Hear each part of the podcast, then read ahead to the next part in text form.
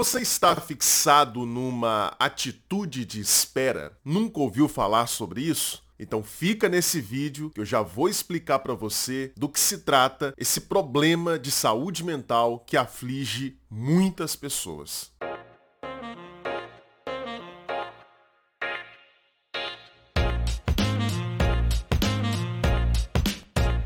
Lá no finalzinho da quarta das cinco lições de psicanálise, o Freud diz o seguinte: podem descrever o tratamento psicanalítico, se quiserem, como simplesmente uma continuada educação que visa superar os resíduos infantis. As cinco lições de psicanálise foram cinco palestras, cinco conferências que Sigmund Freud ministrou na Universidade Clark, lá nos Estados Unidos, em 1909. Essas cinco palestras foram transcritas pelo próprio Freud e hoje nós temos acesso a esse material que se encontra disponível aí nas obras completas de Freud. Por resíduos infantis, o Freud está se referindo naquele contexto às fixações dos pacientes neuróticos a formas de prazer pré-genitais. Então ele estava falando ali, por exemplo, de fixação na fase anal, fixação na fase oral, fixação nos vínculos edipianos, né, nos interesses, nos desejos incestuosos pelos pais. Era disso que o Freud estava falando ali naquele contexto das cinco lições de psicanálise. Mas à luz de descobertas posteriores de outros autores da psicanálise, como Ferenczi, por exemplo, como Winnicott, a gente pode ampliar o alcance dessa noção de resíduos infantis e continuar pensando a psicanálise como uma continuada educação que visa superar esses resíduos infantis. Em outras palavras, a gente pode dizer que a psicanálise nos ajuda a amadurecer, que nós adoecemos psicologicamente justamente porque nós trazemos conosco, na vida adulta, restos da nossa infância, elementos que são próprios da vida infantil, mas que não deveriam estar presentes na vida adulta, que não cabem na vida adulta e que quando estão na vida adulta acabam trazendo para a gente problemas emocionais. Esses elementos da vida infantil podem ser fixações no erotismo pré-genital, como Freud estava dizendo lá para os seus ouvintes nas cinco lições de psicanálise, mas podem ser também elementos de natureza relacional, aspectos da relação da criança com os pais, que são próprios da infância, mas que não deveriam mais estar presentes na vida adulta. Um desses elementos é justamente o que eu chamaria de atitude de espera. Eu vou explicar para você do que se trata. Como eu já falei em muitas ocasiões lá na Confraria Analítica, se você não conhece a Confraria Analítica, fica até o final desse vídeo que eu vou explicar para você do que se trata. Como eu já falei em várias aulas lá na Confraria Analítica, a condição de um bebê quando acaba de nascer ela é muito parecida com a situação de uma pessoa que acaba de chegar a um país estrangeiro e não sabe falar a língua desse país não conhece a cultura, ou seja, é completamente um forasteiro naquela região. Ora, nesse caso de um imigrante, certamente o processo de adaptação dessa pessoa àquele contexto novo, àquele país cuja língua o sujeito não sabe falar, certamente esse processo de adaptação seria facilitado se esse imigrante pudesse contar com pessoas que o ajudassem, que o acolhessem, que lhe dessem suporte. É exatamente isso que o bebê, esse forasteiro no mundo humano, é exatamente isso que o bebê espera receber dos seus pais. Acolhimento, suporte, apoio, segurança. Então, nesse sentido, cabe aos pais serem bons anfitriões. Os pais precisam receber a criança como se estivessem recebendo uma pessoa que não faz a menor ideia de como funciona o mundo em que ele acabou de chegar. No entanto, muitos genitores podem não se apresentar para a criança como bons anfitriões, podem não receber a criança adequadamente. Resultado, a criança fica de mãos abanando. Ela chega nesse território desconhecido, nesse mundo desconhecido, e fica desamparada.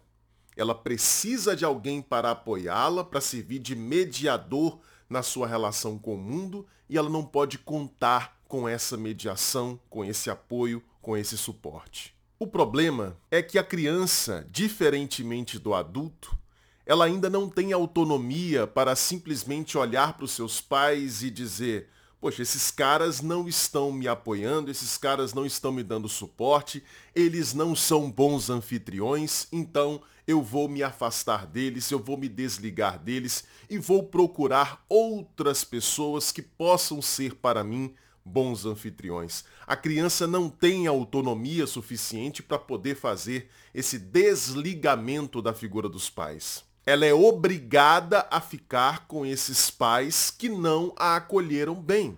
Ela é obrigada a ficar com esses anfitriões que não estão lhe dando suporte. Qual é a saída que a criança tem para essa situação? Para não permanecer na angústia, na aflição de se sentir desamparada, o que, que a criança faz? Ela começa a esperar. Ela desenvolve uma expectativa de que esses pais, embora não estejam sendo bons anfitriões agora, o serão no futuro. Então ela começa a nutrir uma esperança de que depois, com o passar do tempo, ela finalmente será tratada como ela gostaria, como ela precisa, como ela merece. Que no futuro esses pais se transformarão em bons anfitriões. Infelizmente, na imensa maioria dos casos, essa expectativa não é satisfeita. Pais que não ofereceram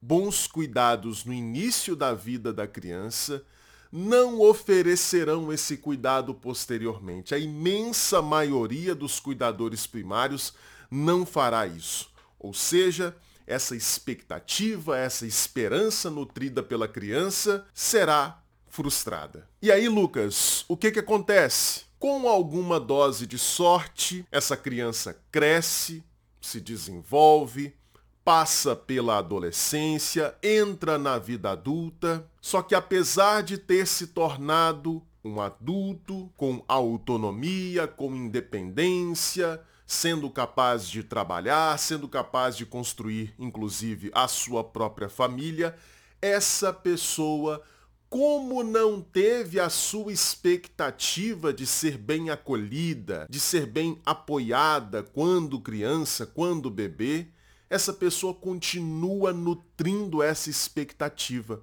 mesmo depois de ter entrado na vida adulta. Ela continua carregando a esperança de ser acolhida, apoiada, compreendida, ou seja, ela é um adulto, mas que ainda inconscientemente continua sendo uma criança desamparada. E essa criança desamparada que ainda sobrevive dentro desse adulto não ficará ali quietinha. Essa atitude de espera, essa expectativa de receber esse acolhimento que não houve lá na infância, levará o sujeito, sem perceber, a desenvolver vínculos amorosos, vínculos de amizade e mesmo vínculos familiares insatisfatórios. Essa pessoa levará para suas relações amorosas, para suas relações de amizade, até para suas relações de trabalho, essa expectativa infantil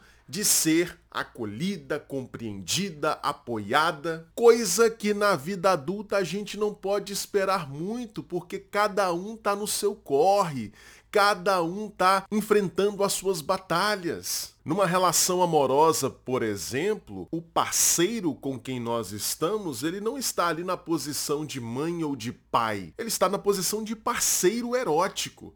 Então ele não está predisposto a oferecer esse acolhimento, essa compreensão, esse suporte que os pais deveriam ter oferecido para o sujeito quando ele era criança. Mas esse sujeito que não recebeu todo esse acolhimento lá atrás, ele vai levar para as suas relações essa expectativa E o resultado vai ser o desenvolvimento de vínculos insatisfatórios, de vínculos frustrantes. Imagine você entrar numa relação amorosa e a pessoa com quem você está fazer para você essas demandas de acolhimento, de proteção, de segurança, de compreensão que são de natureza infantil. Você vai se sentir sobrecarregado, isso vai gerar problemas no relacionamento e muito frequentemente vai levar ao rompimento dessas relações amorosas esse sujeito que não foi bem acolhido lá atrás, que ficou desamparado na sua condição de forasteiro no mundo, essa pessoa cresce, mas continua no inconsciente sendo aquela pobre criança que nutriu a vã expectativa de ser bem acolhido pelos seus pais. Essa pessoa, portanto, está fixada nessa atitude de espera, que é própria da criança, mas que não faz mais sentido na vida adulta. Lucas, como é que eu me livro? Eu me identifiquei, eu percebi que eu tenho essa atitude de espera, eu percebi que eu ainda sou essa criança que está esperando ser compreendida pelos pais e que está levando isso para as suas relações de trabalho, de amor, de amizade. Eu percebi que eu sou essa pessoa, Lucas. Como é que eu faço para me livrar disso? Ora, você precisa amadurecer mas é muito provável que sozinho, sozinha, você não consiga fazer isso. Então você precisa procurar ajuda, procurar terapia psicanalítica. É no contexto da relação com o psicanalista que você terá a oportunidade de expressar essas demandas infantis, elaborá-las com a ajuda do psicanalista e poder finalmente se livrar delas. Poder finalmente, como disse o Freud, superar esses resíduos infantis. É muito difícil fazer isso sozinho, então eu recomendo a você fortemente que procure a ajuda de um psicanalista. Bom, e se você chegou até o final desse vídeo, eu suponho que você se interesse por psicanálise, se interesse por esses assuntos ligados à subjetividade, a relações humanas, então eu tenho um convite para fazer para você. Eu criei uma escola de formação teórica em psicanálise chamada Confraria Analítica. Nós já temos quase dois anos de funcionamento dessa escola, mais de 200 horas de aulas disponíveis e você pode se tornar membro dessa comunidade por apenas R$ 39,99 por mês. É isso mesmo. Você não vai pagar milhares de reais para estar junto comigo sendo meu aluno na Confraria Analítica. Todos os alunos têm acesso a uma aula ao vivo toda semana sobre algum texto clássico do campo psicanalítico. Toda segunda-feira às 8 horas da noite a gente se reúne e estuda linha a linha um texto clássico da psicanálise. Nesse momento, nós estamos estudando o texto de Freud sobre o narcisismo, uma introdução. Todas essas aulas ao vivo de segunda-feira ficam gravadas na nossa plataforma e também toda sexta-feira sai uma aula especial, um pouco mais curta, sobre algum tema, algum tópico, algum autor do campo psicanalítico. Para ter acesso a tudo isso, como eu disse, você vai pagar apenas o valor de R$ 39,99 por mês podendo cancelar a sua assinatura quando você desejar. Para ter acesso a essa Netflix da psicanálise, é só clicar no link que vai estar tá aqui embaixo na descrição, primeiro link. Você entra, faz a sua assinatura e eu terei o maior prazer do mundo em receber você como meu aluno. Antes de terminar o vídeo, deixa eu falar rapidinho para você também sobre os meus dois e-books. O primeiro deles se chama O que um psicanalista faz, em que eu explico de maneira rápida, simples, didática, o que acontece numa psicanálise. E o segundo e-book se chama Psicanálise em Humanês, 16 conceitos psicanalíticos cruciais, explicados de maneira fácil, clara e didática. Esse e-book é praticamente uma introdução à psicanálise, um mini curso de introdução à psicanálise em formato de livro digital. Para você adquirir esses dois e-books, basta clicar nos links que estão aqui na descrição também. E se você gostou desse vídeo, não deixe de dar o seu like, não deixe de se inscrever no canal para você não perder os próximos vídeos. Faça um comentário para que o YouTube perceba que você está engajado aqui com o canal e sempre mostre os novos vídeos para você na página inicial do seu YouTube compartilhe esse vídeo com todos os seus amigos. Eu tenho certeza que tem muita gente nessa condição de atitude de espera. E eu sei que essas pessoas ficarão muito gratas se você compartilhar com elas esse vídeo. Então, mande aí para todos os seus grupos de WhatsApp. E a gente se encontra então num próximo vídeo. Um grande abraço para você. Tchau, tchau.